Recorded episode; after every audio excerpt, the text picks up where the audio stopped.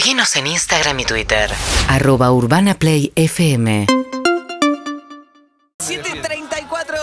mañana. Decíamos que uno de los temas de la visita de Gabriel Boric a la Argentina, que le planteó el presidente de Chile, Alberto Fernández, tuvo que ver con la situación de Galvarino eh, Apablaza, un ex guerrillero chileno que está aquí en la Argentina y que había recibido refugio político por parte de Cristina Kirchner, después se lo sacó Mauricio Macri. Su abogado Rodolfo Jansón está en línea. ¿Qué tal? ¿Cómo le va, doctor? Buen día.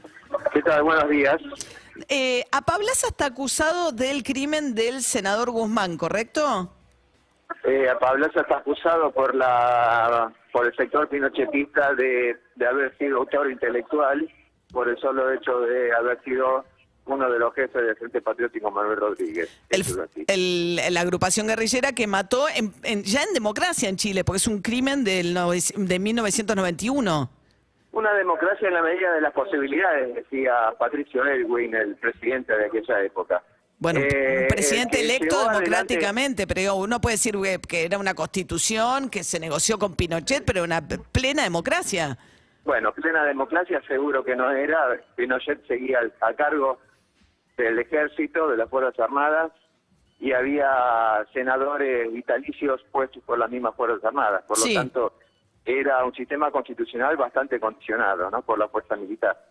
Pero bueno, más allá de eso, que es una cuestión para los libros de historia y también un buen debate, ¿no? incluso sociológico, lo importante del caso que ayer reflotó Boric, Boris lo dice en la conferencia. Boris se vio de alguna manera presionado por el sector pinochetista que le exigió que hiciera el planteo ante el gobierno argentino. ¿Qué es el sector pinochetista hoy en Chile? La Unión Democrática Independiente. ¿El par- Eh, lo- partido de derecha? Boris, Boris terminó este, ganando las elecciones, el balotaje, frente a un pinochetista. El Sí. sector pinochetista tiene cierto poder.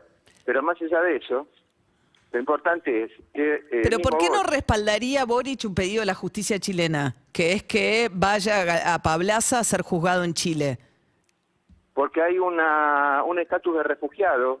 que le quitó Macri, o sea, que le había concedido No, Cristina. no está. A ver, perdón.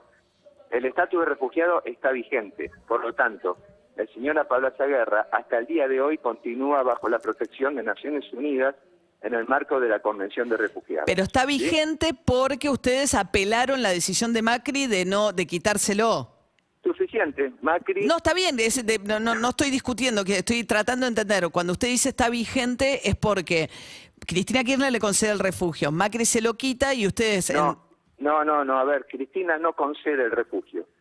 Cristina no concede el refugio. Fue la Comisión Nacional de Refugiados, que es una institución del Estado argentino que en el marco de la Convención de Refugiados analiza caso por caso las peticiones de distintas personas que se Bien. sienten Y esto ocurrió durante el gobierno, durante el gobierno de Cristina Fernández de Kirchner, un organismo que depende del Poder Ejecutivo le concede la, la, la, la extra- la condición no, de no refugiado. con- no, no la concede, la reconoce.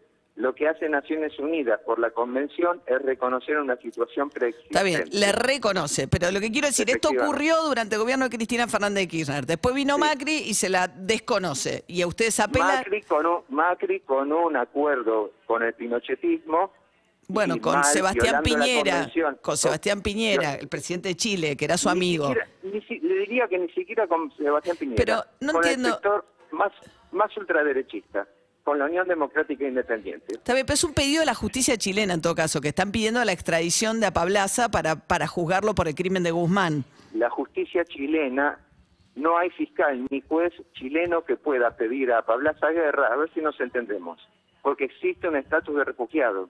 Por lo tanto, cualquier pedido debe ser inmediatamente rechazado. Bueno, pero lo que pasa ¿Por es que lo que dijo ayer tiene Alberto una- Fernández es que lo tiene que resolver la justicia, pues ustedes están discutiendo, ustedes están discutiendo en la justicia si es que Macri le pudo haber quitado o no esa condición a Pablaza. Efectivamente, e- entonces, ni Boric ni el señor Alberto Fernández tienen ninguna injerencia en el caso. En el caso está interviniendo un juez en el contencioso administrativo que está evaluando el planteo que hizo en su momento el señor Pablo Guerra y ¿Por que qué no iría- convencidos que va a ser acogido. ¿Por qué no iría, Macri- por qué no iría Pablaza Guerra a responder a las acusaciones en Chile del asesinato de Guzmán? Primero, porque no participó. Segundo, porque no existe ninguna prueba que lo vincule, salvo su membresía al Frente Patriótico Manuel Rodríguez. ¿Pero no puede defenderse en esos términos? No, no puede defenderse porque además y en la misma Com- Comisión Nacional de Refugiados, Sí. cuando analizó el caso, analizó de manera detallada los motivos por los cuales el señor Pablo Guerra no está en condiciones de ir, porque entre otras cuestiones ha sido secuestrado, preso político de la dictadura, torturado por la dictadura, y esas secuelas permanecen al día de hoy. Ahora, usted dice que el crimen de Guzmán eh, no es un crimen que haya sido un magnicidio en la democracia, porque no era democracia en 1991 Chile, No, el yo no asesinato. dije eso. Yo no dije eso. Primero, no es un magnicidio. No dije eso. Lo que dije fue en ese en ese contexto, en ese contexto, un sector del Frente Patriótico, Manuel Rodríguez, tomó la decisión de disparar sobre eh, Jaime Guzmán. Matarlo. Eh, obviamente lo mataron, sí. pero no fue ni, ni el señor Pablo Guerra, ni existe la más mínima prueba que lo vincule a ese hecho. Pero el sector pinochetista lo sigue insistiendo El Frente por el Patriótico- solo hecho de haber sido jefe del Frente Patriótico. Que fueron, estuvieron involucrados también en el secuestro de Edward, ¿no? El dueño, el dueño del diario El Mercurio, el diario más En tradicional de época, Chile. sí. Sí, Bien. sí. Todos cómplices de la dictadura, sí. ¿Quién? La- la- la- el Mercurio, dice usted, el diario El Mercurio. Efectivamente. Y el señor Jaime Guzmán, que fue el redactor de la Constitución de Pinochet.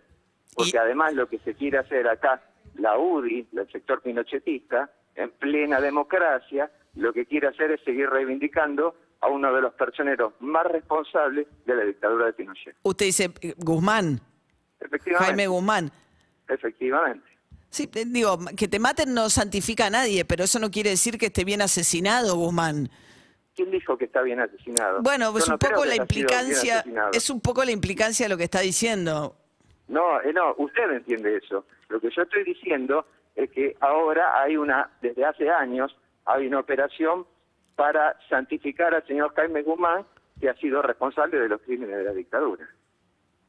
Bien, Rodolfo Jansón, abogado galvarino a, a, a- a Pablaza Guerra, eh, Ahí el, está. el, este, ex integrante del Frente Patriótico de Chile, eh, guerrillero eh, que está refugiado en la Argentina y cuya extradición a Chile reclamó ayer Boric. Muchas gracias. ¿eh? Gracias y hasta luego. Hasta luego, 7 y 42 de la mañana. UrbanaPlayFM.com